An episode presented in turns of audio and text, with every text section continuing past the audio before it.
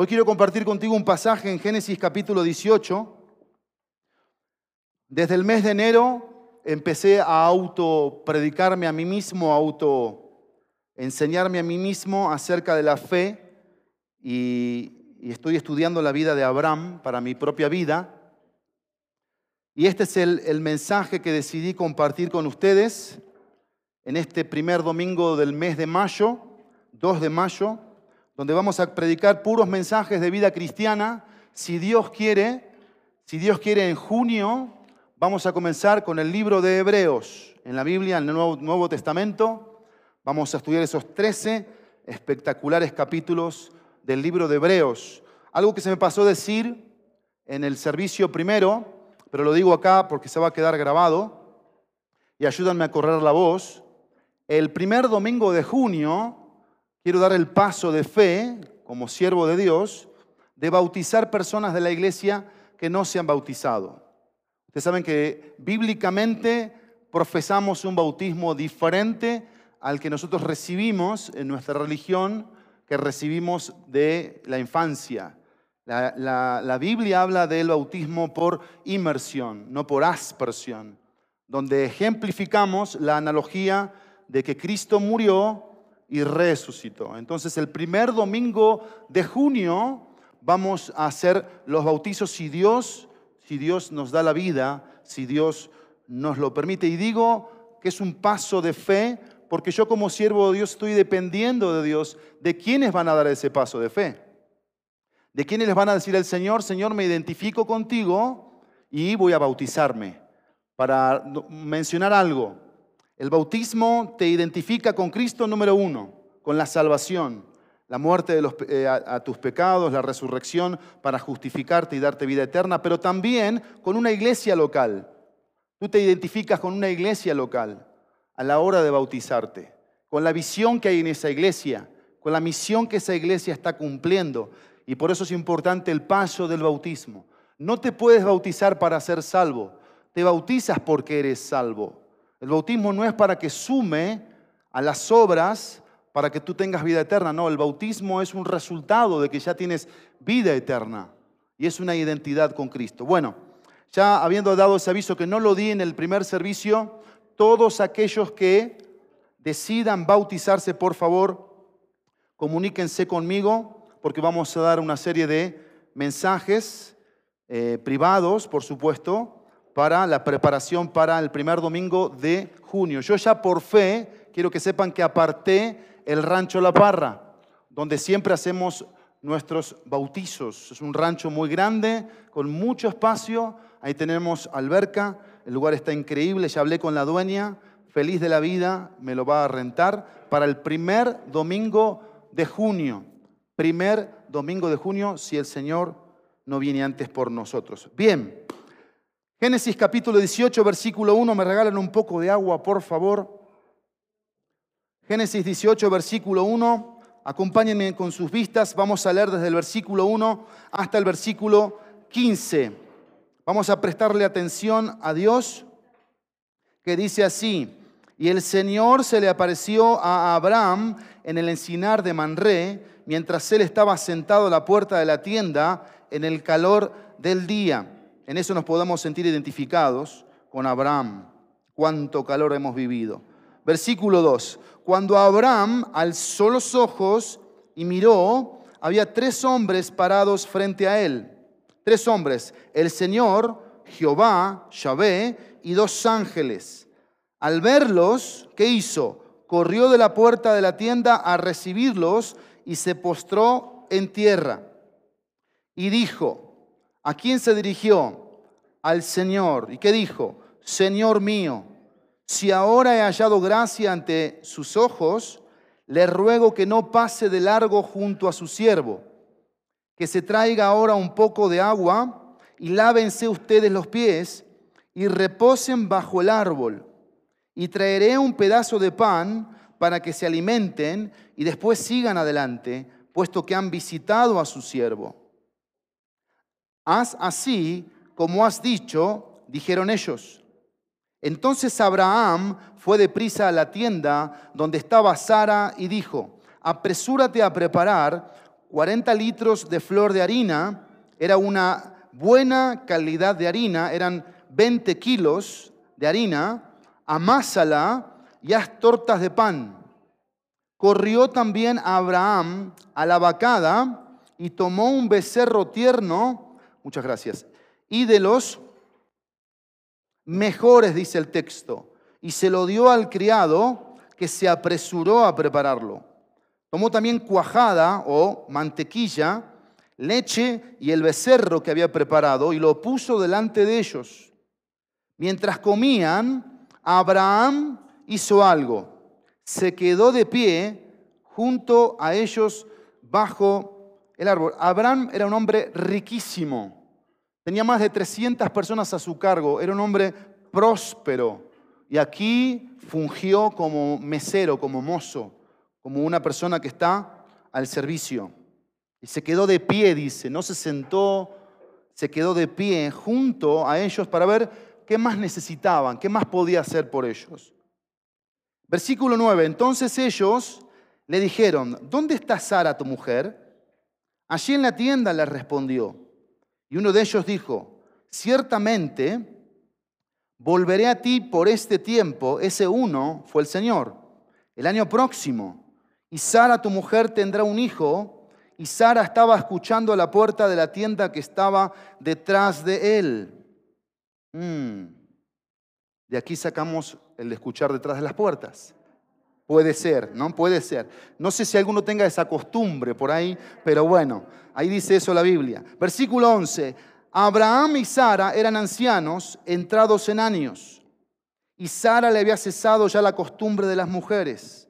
Sara se rió para sus adentros, diciendo, ¿tendré placer después de haber envejecido, siendo también viejo mi Señor? Y el Señor dijo a Abraham, ¿por qué se rió Sara diciendo, concebiré en verdad siendo yo tan vieja? Conmigo, ¿hay algo demasiado difícil para el Señor una vez más? ¿Hay algo demasiado difícil para el Señor? Volveré a ti al tiempo señalado, por este tiempo el año próximo, y Sara tendrá un hijo. Pero Sara lo negó porque tuvo miedo diciendo, no me reí. No es así, sino que te has reído, le dijo el Señor. Oremos. Padre, gracias por esta mañana, ya mediodía, por la oportunidad tan hermosa que tenemos de estar frente a tu palabra y de escuchar tu voz, como cantábamos, Señor tu dulce voz, esa voz que viene por el Espíritu Santo a nuestros corazones, porque creemos en ti, Dios, porque hemos creído en el Señor Jesucristo como nuestro Salvador personal, porque lo aceptamos en nuestro corazón, porque hoy tenemos una relación personal contigo y tú nos hablas a través de la palabra de Dios. Y nosotros hablamos contigo a través de la oración. Y podemos en estos momentos quedarnos acá en tu presencia para disfrutar y gozar de esta relación y de lo que tú tengas para cada uno de nosotros. En el precioso y poderoso nombre de Jesús. Amén y amén. El, título del mensaje de este momento es Sigue esperando. Ese es el título. Sigue esperando. A mí me surgió una pregunta aquí. La pregunta que me surgió es, ¿a quién se lo dice? ¿A quién se lo dice? Estamos hablando aquí de un hombre que ya estaba esperando, de una mujer que ya estaba esperando. No es fácil decirle a alguien que ya está esperando, sigue esperando. No es muy consolador, no es muy alivianador decirle a alguien que espera a que siga esperando, porque la espera no es fácil. Ahora, mi pregunta, esto es personal, ¿cuál es mi reacción ante lo imposible? Porque hay cosas que espero que resultan imposibles para mí. Bueno, ¿cuál es mi reacción?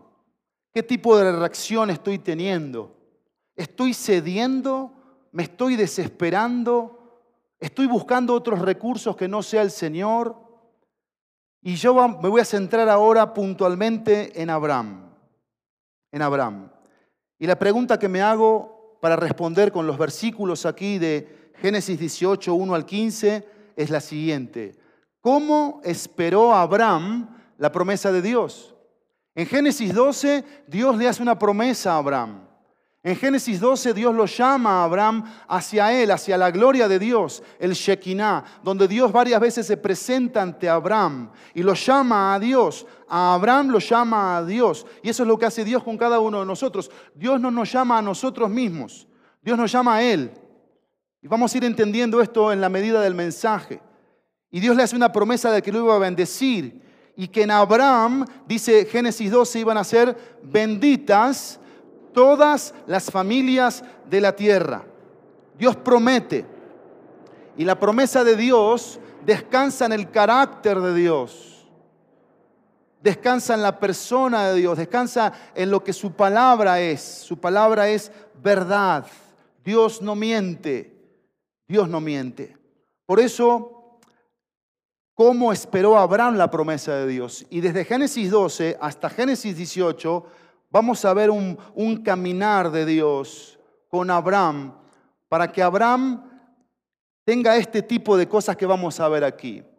¿Cómo esperó Abraham la promesa de Dios? Primero, expectante, expectante. Y la idea de expectante es que estaba atento, que estaba vigilante, que estaba interesado y que estaba deseoso. Mira conmigo aquí la aparición del Señor, dice el versículo 1, y el Señor se le apareció a Abraham en el encinar de Manré, mientras él estaba sentado a la puerta de la tienda en el calor del día. Abraham tenía una relación con Dios y en esa relación que tenía con Dios lo llevaba a tener una expectación de Dios. Él estaba expectante de lo que Dios podía llegar a hacer en el momento que Dios lo quisiera hacer. Y eso te lo ofrece la relación con Dios. Pero cuando nosotros esperamos sin tener una relación con Dios, sin buscar a Dios, esa espera nos va a llevar a tomar otro tipo de decisiones, a buscar otro tipo de vías, otro tipo de caminos. No, no fue así en la vida de Abraham. Por eso el versículo 2 nos dice tres cosas. Vean conmigo, versículo 2. Cuando Abraham alzó los ojos, y miró. Había tres hombres parados frente a él. Al verlos, lo segundo, ¿qué dice? Corrió a la puerta de la tienda a recibirlos. Y lo tercero, se postró en tierra. Alzó los ojos, corrió hacia ellos y después se postró. Eso es expectación. Eso es estar expectante. Eso es saber esperar porque no esperamos viendo el reloj. No esperamos visualizando la respuesta, sea material, sea económica, sea de pareja, sea de salud, sea de iglesia, sea de hijo, sea de esposa o de esposo. Estamos expectantes en Dios. Y nuestra mirada se alza y no deja de alzarse, porque cuando desesperamos bajamos la mirada. Y ya empezamos a nosotros a ahogarnos en el desespero de la espera y esperamos mal. Nos empezamos a quejar, nos empezamos a aburrir. ¿Qué pasa cuando los niños algo no les gusta? Se empiezan a aburrir, empiezan a patear las cosas, empiezan a salir, a entrar, a hacer, porque están desesperados, porque están aburridos. Eso nos pasa con el Señor. Eso nos pasa con el Señor. Empezamos a patear, a inquietarnos, a pararnos, a salir. Y el Señor nos ve así como niños, inquietos, desesperados, aburridos, pero con Él. No fue así el caso de Abraham. Esta semana mi esposa me leyó esto que quise compartirlo con ustedes. Abraham enfocó sus interrupciones hacia Dios. Piensa conmigo y piensa en tu contexto como voy a pensar en el mío. ¿Cuántas interrupciones han habido desde que Dios nos hizo una promesa. Han habido muchas. En la de Abraham, un montón. Pero Abraham enfocó sus interrupciones hacia Dios. Y esto se contesta de la siguiente manera. Los planes de Dios no se topan con problemas. Los planes de Dios no se topan con problemas, marchan exactamente como Él desea. El deseo de Dios es hacernos maduros. El deseo de Dios es hacernos a la imagen de su Hijo Jesucristo. Pablo decía, por quienes yo vuelvo a sufrir dolores de parto hasta que Cristo se ha formado en ustedes. Y ese es el deseo de Dios, ese es el plan de Dios, que la imagen de su Hijo Jesucristo se forme en nuestras vidas. Dios no tiene, Dios no tiene problemas, Dios tiene planes, solo tiene planes. Y yo me pregunto en esta mañana, ¿cómo sé que estoy expectante de Dios? ¿Cómo sé estoy expectante de Dios? La respuesta es la siguiente, por el tipo de relación que tengo con Él. Así de sencillo. ¿Qué tipo de relación hoy tengo con Dios? Sería mi pregunta. Sería tu pregunta. ¿Qué es lo que se ha topado entre los planes de Dios y tu vida? ¿Qué es lo que hoy está interrumpiendo el plan de Dios en tu vida? Puede ser que tus planes sean diferentes a los de Dios. Lo más que seguro que sí. Porque Dios dijo que sus pensamientos son diferentes a nuestros pensamientos. ¿Qué más dijo Dios? Que sus caminos son diferentes a nuestros caminos.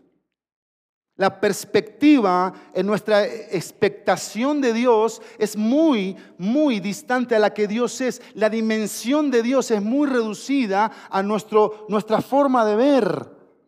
Porque nosotros vemos a Dios en función de lo que nos acomoda o nos conviene pero no en función de lo que Él ha planeado para nosotros. Y Dios, desde que nos escogió, desde que nos creó, desde antes de la fundación del mundo, lo hizo para atraernos a Él y levantar un nombre, un testimonio como el de Abraham, que impacte a todas las familias de la tierra. Pero eso nos lo da la expectación.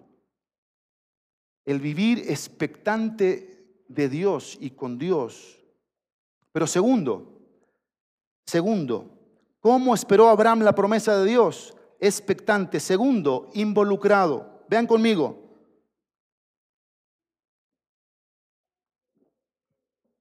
Vean conmigo, por favor, versículo 3.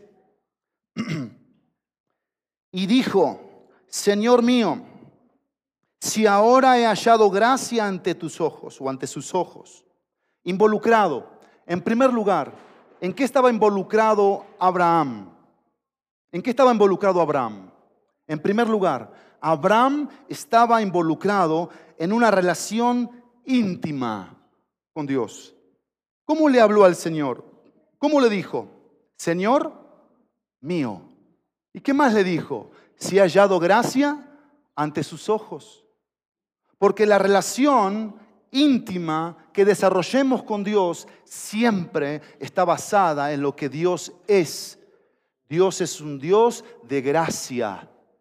Quiero que subrayes esa gracia, porque la vas a ver acá. Vas a ver la gracia de Dios. La vas a ver desplegada de una forma extraordinaria. Pero quiero que veas aquí que Abraham era hospitalario.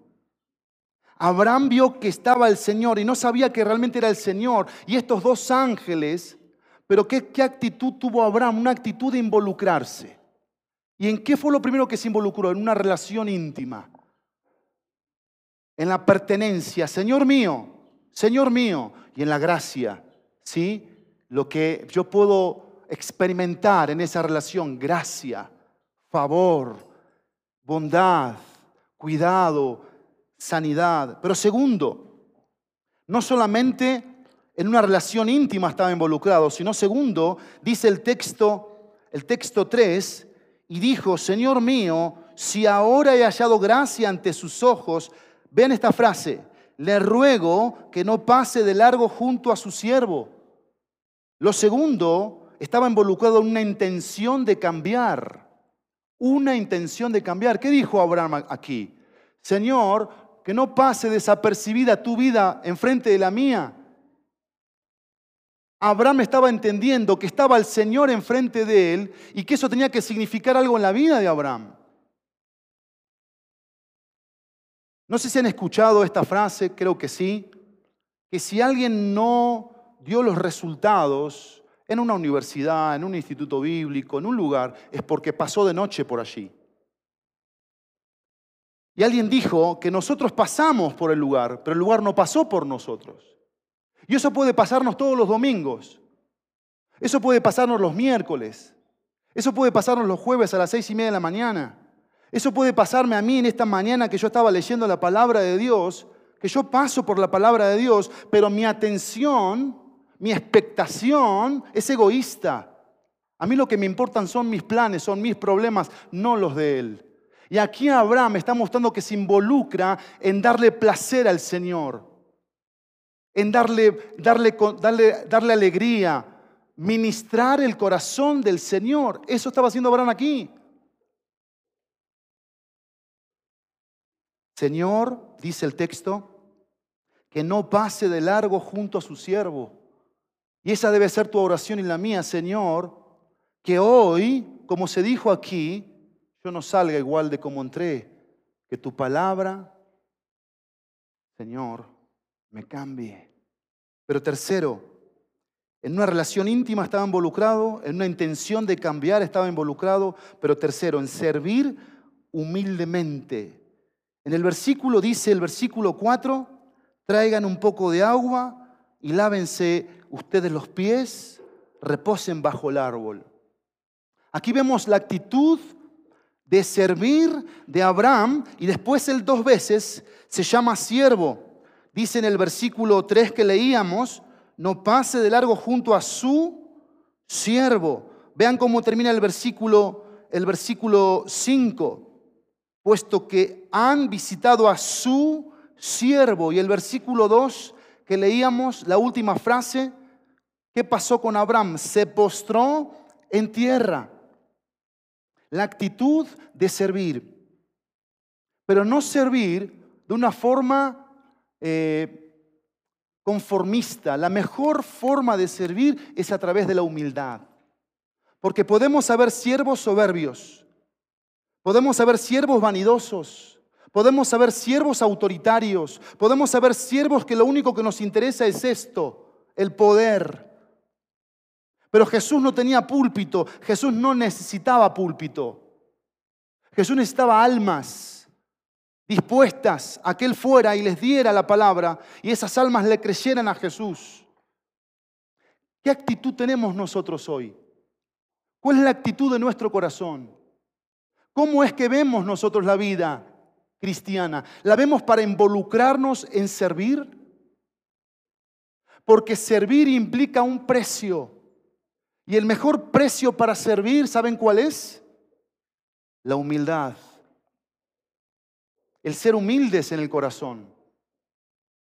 Y eso era lo que aquí Abraham estaba reflejando. Pero cuarto, involucrado en una relación íntima, involucrado en una intención de cambiar, involucrado en servir humildemente, pero también involucrado en dar generosamente. Vean este, este maravilloso mensaje aquí. Versículo 4, que se traiga, subrayen eso, que se traiga ahora un poco de agua. ¿Sí? Versículo 5, subrayen aquí, yo traeré. ¿Qué va a traer? ¿Un pedazo de pan? Que no era un pedazo de pan, eran 20 kilos de harina. ¿Sí? Después iba a traer algo más. Pan, agua. ¿Qué más? El becerro. Versículo, versículo eh, bueno, le dice a Sara lo de preparar las tortillas, versículo 7. Dice que fue a la vacada, tomó un becerro tierno y de los mejores, y vean esta frase, y se lo dio al criado para prepararlo. Y del versículo 8, tomó también cuajada o mantequilla, leche y el becerro. ¿Y qué hizo? Lo trajo, lo presentó. Una actitud generosa estaba involucrado en dar generosamente. Dar generosamente. ¿Cuál es nuestra actitud para el dar? ¿Con qué actitud damos? Nosotros estamos pensando que con el sobrecito dominguero estamos cumpliendo. Que si yo pongo ahí en ese sobrecito, ya cumplí y ya soy un hombre o una mujer generosa o generoso. Porque esa es la mentira que nos vende nuestra carne, nuestro egoísmo. Pensar que es un tema de sobrecito. Así de, así de pichicata está nuestra generosidad. Porque yo no doy conforme a la generosidad hasta que no aprenda a darle mi vida a Dios, mi tiempo a Dios, los talentos a Dios, los dones a Dios, los recursos a Dios, la familia a Dios, la iglesia a Dios. Un pastor en los Estados Unidos, al ver el materialismo en que su iglesia estaba cayendo, un domingo agarró un plumón y empezó a escribir por todos lados una palabra, una sola palabra, temporal, temporal. Y escribió en los coches, temporal y las paredes temporal, y las sillas temporal, y las casas temporal. ¿Qué tipo de corazón estamos teniendo para con Dios? ¿En qué está involucrado nuestro corazón? Pero vean esto que es impactante aquí. Vean esto, estaba involucrado en una relación íntima, en una intención de cambiar, en servir humildemente, en dar generosamente, pero en ser diligente, ser diligente. Vean lo que dice el versículo 2. Cuando Abraham alzó los ojos y miró, había tres hombres parados frente a él. Al verlos hizo algo. ¿Qué hizo Abraham? Corrió. ¿Sí? Corrió hacia quiénes? Hacia el Señor. Versículo, versículo 6. Eh, Ven lo que dice el versículo 6. Entonces Abraham fue deprisa a la tienda donde estaba Sara y dijo, apresúrate a preparar todo esto. Versículo 7 corrió también Abraham a la vacada y después le dijo al criado que se apresurara. ¿A qué?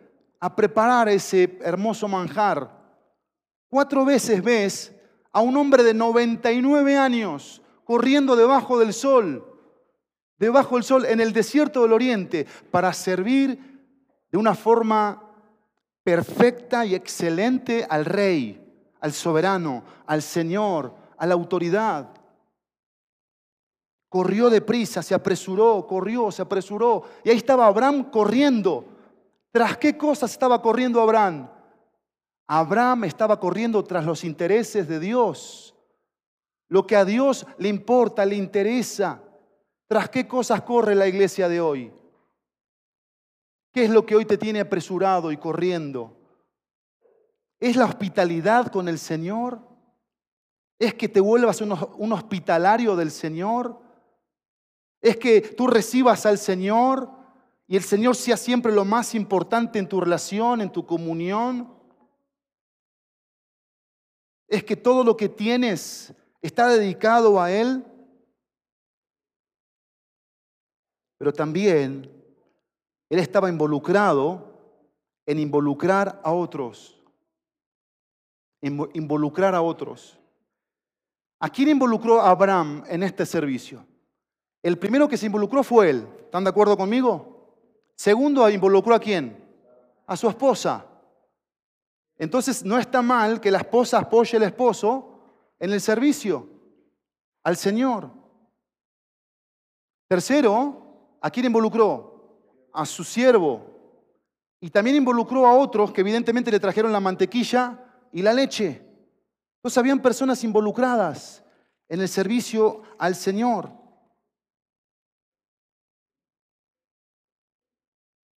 Más de 300 personas, más de 300 personas estaban a cargo de Abraham. Más de 300 personas. Pero quiero que no nos perdamos aquí. No nos perdamos aquí. Porque todo empezó por él. ¿Sí? Pero él entendió el privilegio y la bendición en la hospitalidad, en el servicio, en el dar, en, la generosidad, en la comunión, etc. Y lo que fue haciendo fue transmitiéndolo a otros, a otros, contagiando esto, involucrando, invitando a otros. Porque la iglesia de Cristo, la iglesia de Cristo se compone por Cristo como cabeza, Cristo como cabeza, y todos los que están debajo de Cristo, todos, somos miembros individuales, solitarios, aislados, desconectados. ¿Qué dice la Biblia? Miembros los unos a los otros, los unos a los otros, más de 15 veces vas a encontrar los unos a los otros. Porque este es un lugar en donde Dios hace un ejercicio en nuestros corazones. ¿Cuál ejercicio? Que cuando tú te involucras en la obra del Señor, el Señor trabaja en tu vida para que aprendas a perdonar, para que aprendas a ser paciente, para que aprendas a colocar tus ojos en Él, para que no tires la toalla en el servicio al Señor porque estás sirviendo al Señor, al Señor de la obra.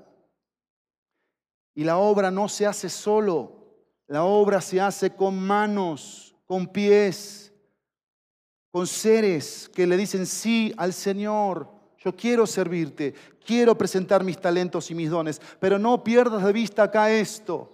99 años tenía Abraham y otros tantos otros tenía Sara. Y ahí los veías que involucrados, involucrados. No importa los años que tengamos.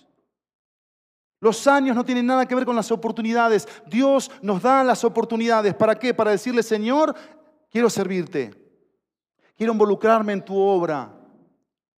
Quiero ser parte de esa respuesta a la necesidad. Si es una visitación, si es una consejería, si es un discipulado, si es el evangelismo.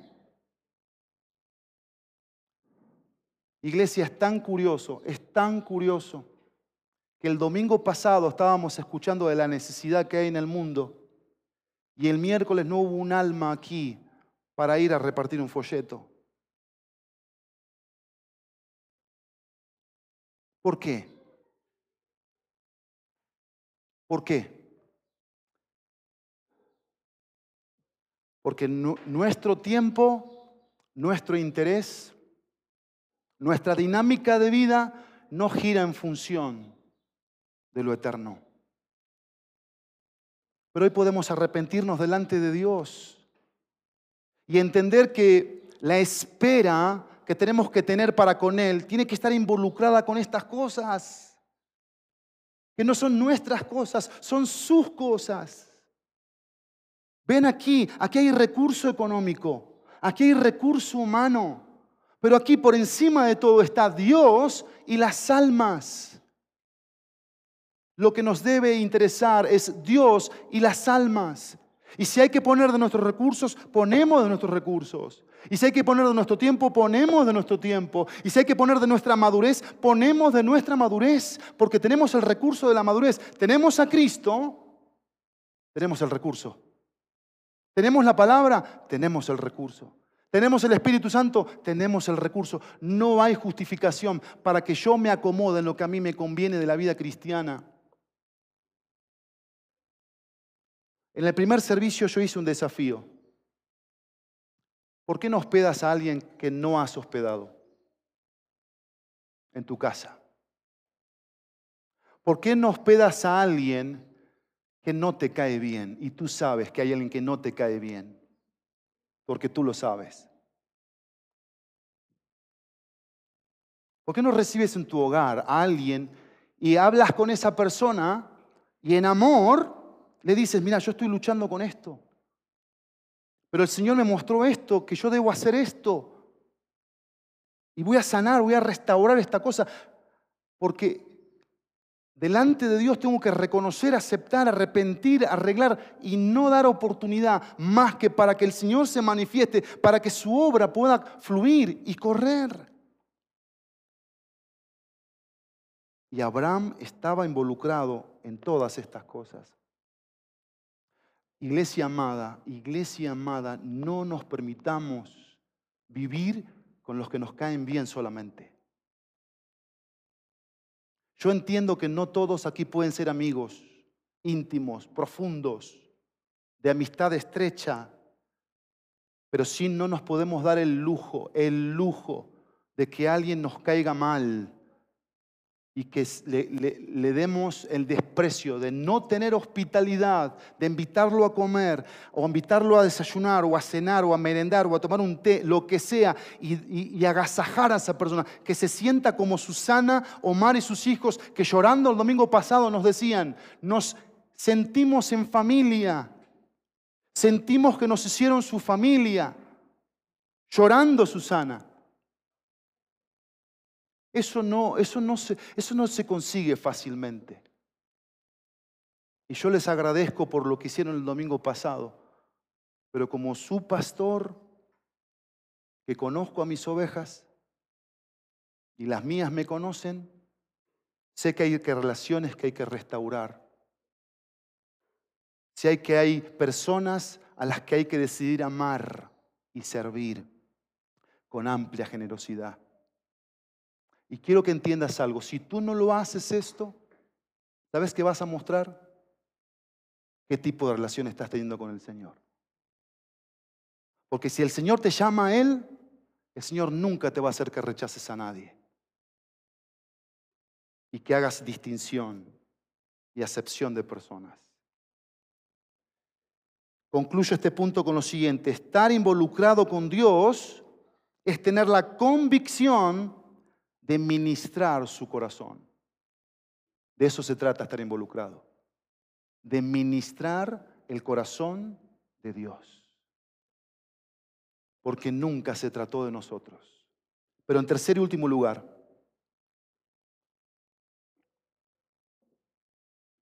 ¿cómo esperó Abraham la promesa de Dios? Primero, expectante. Segundo, involucrado. Tercero, ubicado, ubicado. Esto es espectacular. Miren cómo comienza el versículo 9. Entonces ellos le dijeron, ¿dónde está Sara tu mujer? ¿Sabían ustedes que la gloria del hombre es su mujer, su esposa? Esa es la gloria del hombre. El hombre refleja a través de la vida de su esposa la gloria de Dios. Y aquí Abraham va a mostrar eso, va, va a evidenciar. Porque Sara va, va a mostrarnos dos cosas. Estar en el lugar y cumplir con su deber. ¿Dónde estaba Sara? En la tienda. Era una costumbre del oriente que la mujer servía y luego se metía a la tienda. Eso hizo Sara. Sirvió y luego se fue a su lugar. ¿Cumplió estas dos cosas? Sí. Sirvió y estuvo en el lugar que tenía que estar. Ahí es donde se ve la gloria del hombre. Que la mujer está donde tiene que estar y hace lo que tiene que hacer. Esa es la gloria del hombre. Y yo no siento que Abraham trataba a su esposa con la punta del pie. ¿Saben cómo la trataba? Como una princesa. Porque eso es lo que era Sara, una princesa de Dios. ¿Cómo tratamos nosotros a nuestras esposas? ¿Qué gloria refleja hoy tu esposa? ¿Qué tipo de gloria está reflejando tu esposa?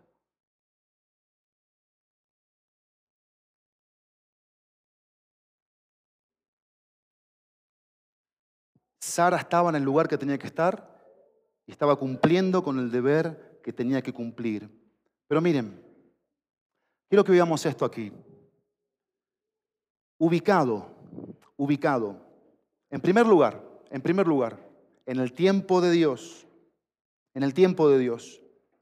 Dice el texto bíblico en el versículo 9, vamos a leer el versículo 10.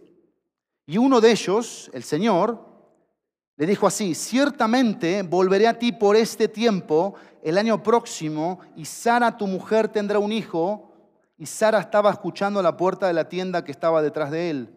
Pero quiero llamar tu atención a la palabra tiempo, el año próximo y la promesa, Sara tendrá un hijo. Cuando se repite la promesa no es una repetición vana, es una insistencia de parte de Dios para con sus planes, los planes que Dios tiene.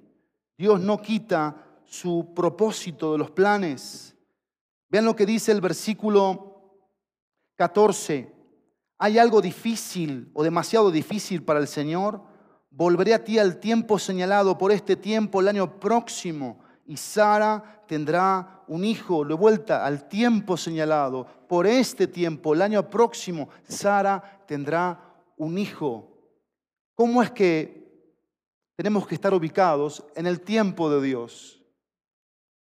en cómo Dios hace las cosas a su manera, en el tiempo que Él ha destinado. Aquí tenemos la promesa de Dios para la salvación, porque ese era el cuadro de Isaac, un cuadro de salvación. Y lo que Dios estaba diciendo es que Él tomaba en serio lo que dice y para cuándo lo dice.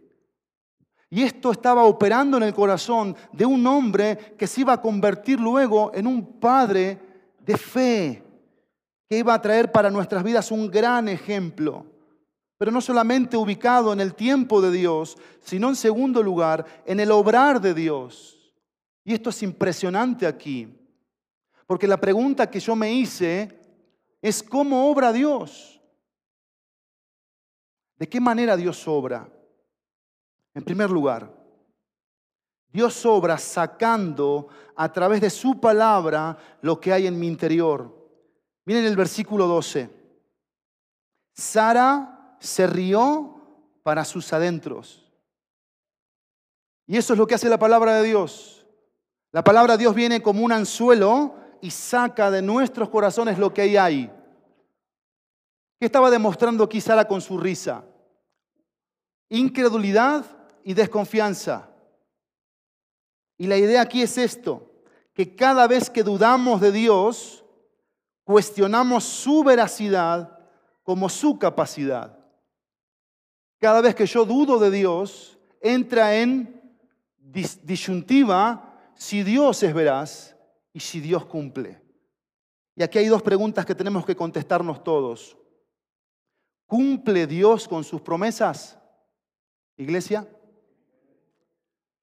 Segundo, ¿tiene de verdad el poder para llevar a cabo aquello que dice que va a hacer? Sí. Un rotundo sí. La risa de Sara fue diferente a la risa de Abraham. Abraham también se rió en Génesis 17, versículo 17. Véanlo ahí. Dice, entonces Abraham se postró sobre su rostro y se rió. Pero la risa de Abraham era una risa que expresaba el gozo en lo que Dios le estaba permitiendo a él en su relación con él, porque Dios se presenta en Génesis 17 y le dice que él era el todopoderoso, el todopoderoso, y le cambia su nombre. Le pone un nombre que iba a ejemplificar la muchedumbre que a través de Abraham iba a ser bendecida y en eso estamos todos nosotros aquí. Pero la risa de Sara estaba evidenciando incredulidad, estaba evidenciando desconfianza. ¿Qué es lo que hay hoy en nuestros corazones? ¿En quién más estamos confiando que sea Dios? Romanos capítulo 4, versículo 20 y versículo 21 dice así. Romanos 4, 20 y 21. Miren qué hermoso. Sin embargo, respecto a la promesa de Dios, estoy en Romanos 4, 20. Abraham no titubeó con incredulidad, sino que se fortaleció en fe, dando gloria a Dios, estando plenamente convencido de que lo que Dios había prometido, poderoso era también para cumplirlo. Porque la promesa no descansa en el instrumento, Llámese Abraham, llámese Sara, llámese quien sea aquí. La promesa descansa en el carácter de Dios, en la persona de Dios, en la palabra de Dios. Pero miren esto aquí que es tan importante en estar ubicados en el tiempo de Dios y en el obrar de Dios. ¿Cómo obra Dios? Sacando a través de su palabra lo que hay en mi interior. Pero dos, desenfocándonos de nosotros mismos para enfocarnos en Él. Eso hace el obrar de Dios. Miren lo que dice el texto, acompáñenme. Versículo 12 del capítulo 18 de Génesis. Sara se rió para sus adentros diciendo, miren lo que tenía Sara como pensamiento, ¿tendré placer después de haber envejecido, siendo también viejo mi Señor? ¿En quién estaba enfocada Sara? En sí misma en la edad que tenía. ¿Y qué hace Dios? Dios le dice, Sara, no se trata de ti, no se trata de tus años, se trata de mis, mis propósitos y mis planes. De eso se trata, Sara. Y por eso aquí, por eso aquí tenemos que entender todos que nuestro enfoque tiene que ser Dios y no nosotros. Por eso cuando esperamos, tenemos que evaluarnos a la luz del enfoque. ¿Dónde está el enfoque para nuestra espera? Yo quizás estoy esperando que mis hijos pase esto, o que mi esposa pase esto, o que en mi iglesia pase esto, o que con las almas pase esto. Y Dios me dice, Pablo, quita las manos, por favor. Quita las manos. Y enfócate en mí. Enfócate en mí, desenfócate de tus obras, de tu servicio, de esto, de lo otro, aún de tus oraciones. Desenfócate, enfócate nada más en mí, dice Dios. Pero también Dios obra, no solamente sacando a través de su palabra lo que hay en mi interior, desenfocándonos de nosotros para enfocarnos en Él, sino cuestionando mis respuestas. Dios obra cuestionando mis respuestas. ¿Cómo respondo? ¿Cómo respondió Sara aquí? Miren lo que dice el versículo 13, 18, 13. Y el Señor dijo a Abraham, ¿por qué se rió Sara diciendo? Dios confronta, Dios confronta la respuesta de Sara. Recordemos a la esposa de Lot. Porque acá está en el contexto de Génesis 18, está Abraham, un hombre piadoso, está Lot, un hombre carnal, está Abraham, un hombre que invierte en la vida espiritual de su familia, está Lot que no invierte, que es carnal, no es piadoso, no ora, este sí, este no. Y en Génesis 19 lo vas a ver ahí a Lot perdiéndose, pero quiero que entiendas algo, son de las cosas que yo no logro entender. La Biblia cuando habla de Lot, ¿sabes qué dice? El justo Lot. Eso dice la Biblia, el justo Lot. Pero a mí eso me hace pensar, un justo que vive de esta forma, si pueden haber cristianos que no reflejen que son cristianos. Sí, evidentemente sí. Ahí está la respuesta. Por eso la Biblia dice, habla del justo Lot. Pero yo no me voy a enfocar en un tipo que no es congruente. Yo quiero enfocarme en un tipo que sí es congruente. Abraham era congruente. Era un tipo que practicaba lo que predicaba. Se esforzaba por adorar, agradar, ser hospitalario, servir, generoso, ministrar a su familia, a su esposa, glorificar el nombre de Dios, hacer su voluntad. Ese era Abraham. Y quiero que entiendas algo. Sara aquí no está perdida, porque está Dios presente. Si algo muestra este pasaje de Génesis, es que Dios todo lo sabe. Porque Dios vio a Sara. No. Sara estaba en la tienda. Pero Dios sabía lo que Sara estaba pensando. Ah, Señor, quizás no sé que estás acá, pero hoy sí puedo saber lo que, estoy pensando. Tú sabes lo que yo estoy pensando. Tú sabes lo que ahorita estoy sintiendo. Tú sabes lo que en la semana tuve como actitudes. Tú lo sabes todo, Dios. Pero lo resaltante aquí es que Dios no nos deja como estamos. Por eso Dios cuestiona nuestras respuestas. Porque la respuesta aquí de Sara tenía una sola evidencia. Una sola, un solo problemita. Sara no estaba confiando en Dios. Punto final. Pero el obrar de Dios también es enseñándome a confiar en su palabra. ¿Qué le dice Dios en el versículo 14? ¿Hay algo demasiado difícil para el Señor? ¿Hay algo demasiado difícil para el Señor? Miren lo que dice Job, Job capítulo 42. Job 42. Versículo 2. Dice Job 42, 2, después de que Dios hizo toda una obra en este gran hombre, dice el versículo 2, yo sé que tú puedes hacer todas las cosas. ¿Hay algo imposible para Dios? No. Y que ninguno de tus propósitos puede ser frustrado. Ahora vamos a Jeremías.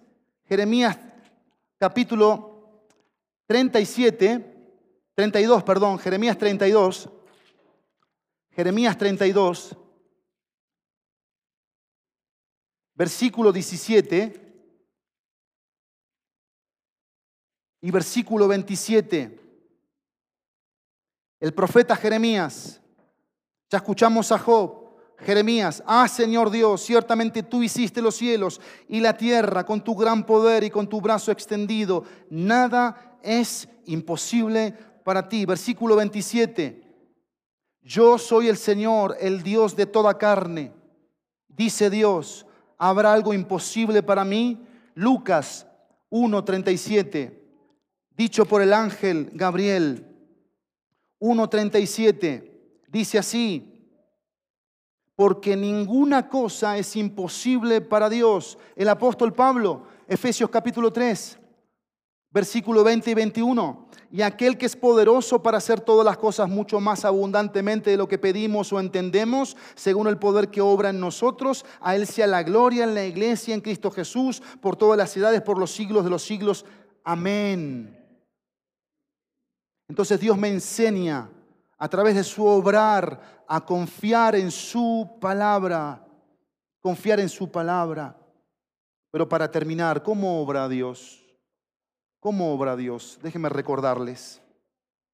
Sacando a través de su palabra lo que hay en mi interior, desenfocándonos de nosotros para enfocarnos en Él, cuestionando mis respuestas, enseñándome a confiar en su palabra, pero también reprendiendo mi pecado para restaurar mi relación con Él. Vean el versículo 15 de Génesis 18.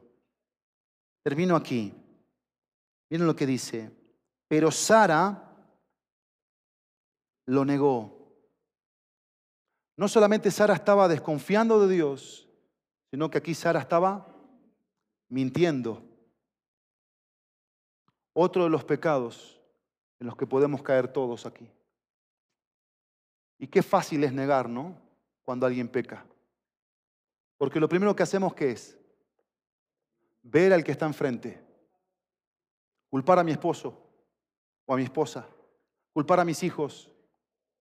Culpar a mi pastor. Culpar a mi mamá, culpar a mi papá, culpar a mi vecino, culpar a mi compañero de trabajo, culpar y culpar y culpar.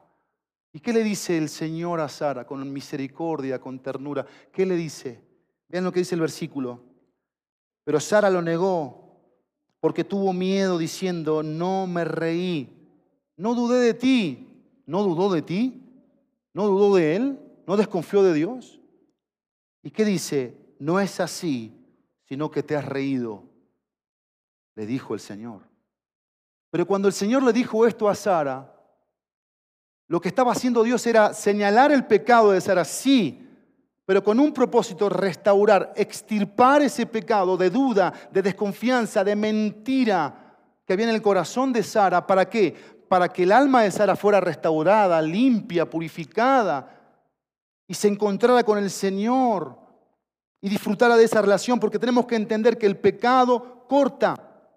Mi relación con Dios no me hace perder la salvación, pero sí me hace perder mi comunión.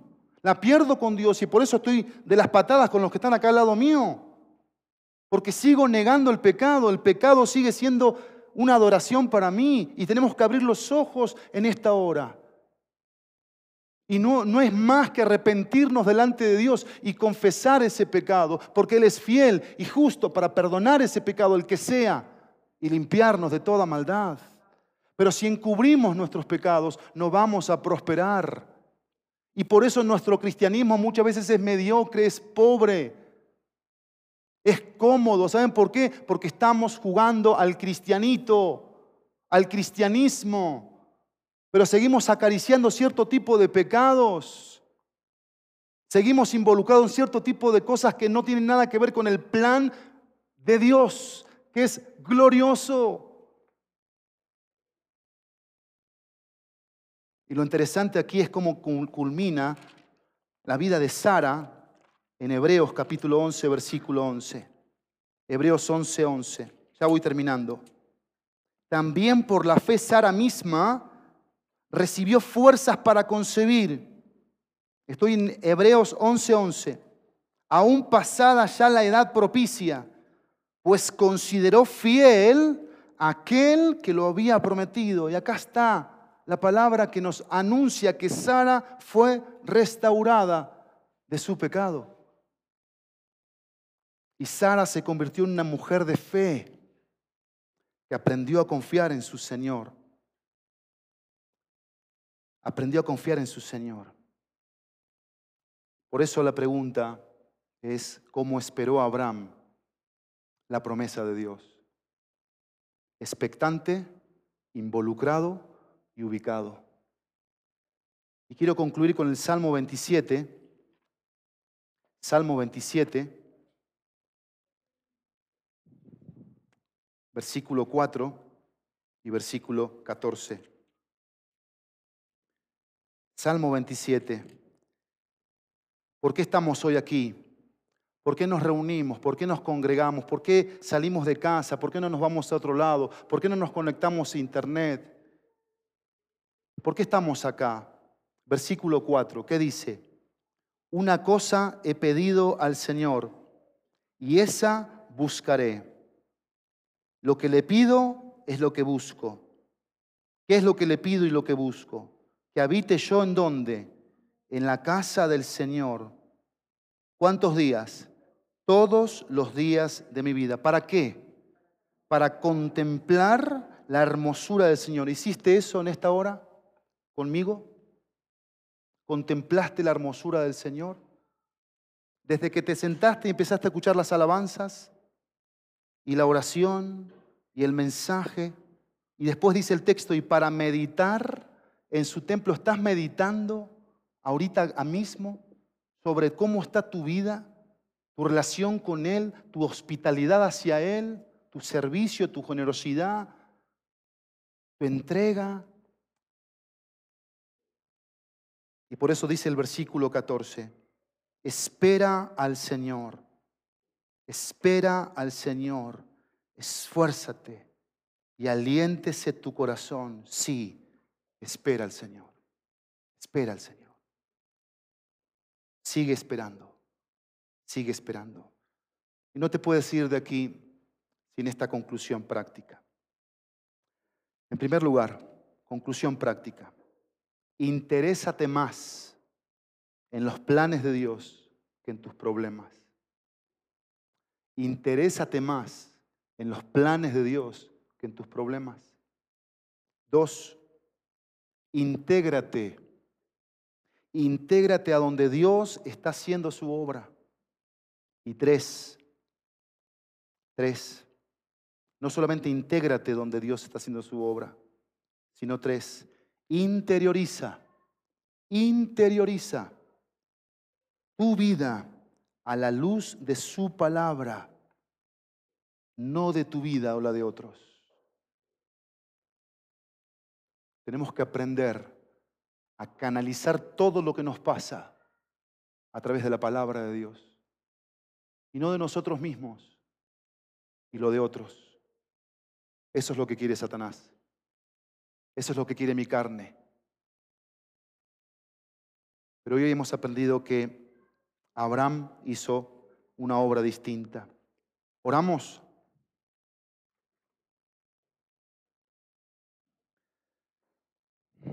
Vamos a ponernos de pie.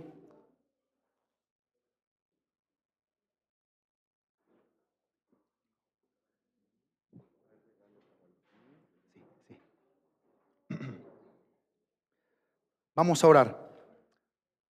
Padre, gracias por tu palabra. Gracias por animarnos en esta hora a seguir esperando y enseñarnos cómo se espera bíblicamente. Involucrados, expectantes, perdón, de ti, involucrados en ti y ubicados, ubicados, Dios, en tus tiempos y en tu obrar. Que esta palabra se implante en nuestros corazones y produzca el fruto para lo que tú la enviaste a esta tu iglesia. Si hay alguien en esta hora que necesite arreglar sus cuentas con Dios,